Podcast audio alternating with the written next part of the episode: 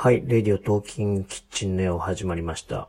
えー、今日は、あの、メールや LINE の、えー、文章が、えー、うまいと、すごく気分がいいなという話をしようと思います。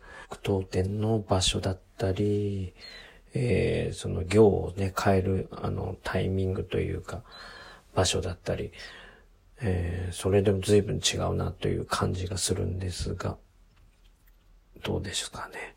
あと LINE とかだと、その、スタンプを使わず全部文章って人もいますよね。それがまた結構いいなと思ったりするんですが、どう思いますでしょうか。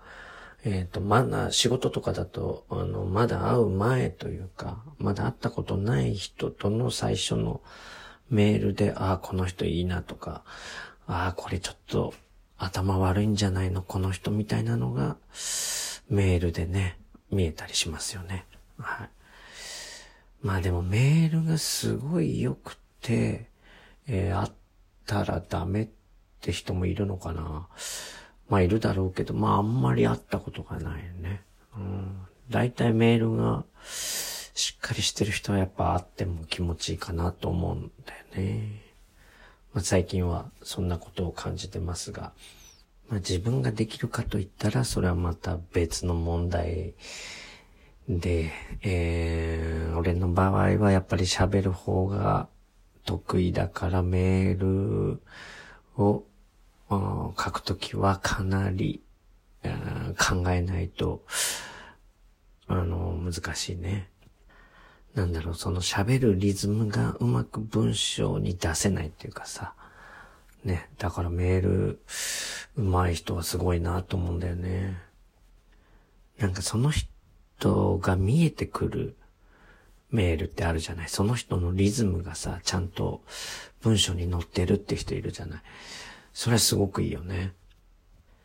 ほとんどの人は、その人の良さというか、普段のその人が、あの、文章に、文章のリズムに乗らないよね。そもそも大体の人は、あれだよね、あの、文章読めないし、ね、文章書けないしって感じだもんね。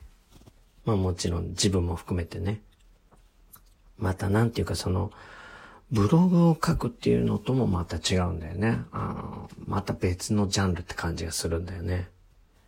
だからさ、あの、メール次第で、ね、仕事うまくいってる人とうまくいってない人の、なんだろう、差っていうのは、ものすごいんだろうなと、最近感じますな。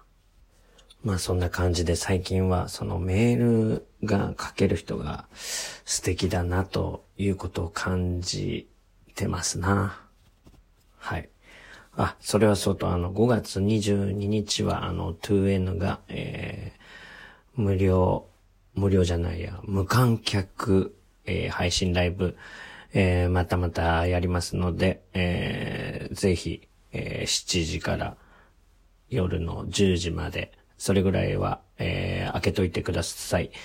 えー、よろしくお願いします。それではまた、D のんちでした。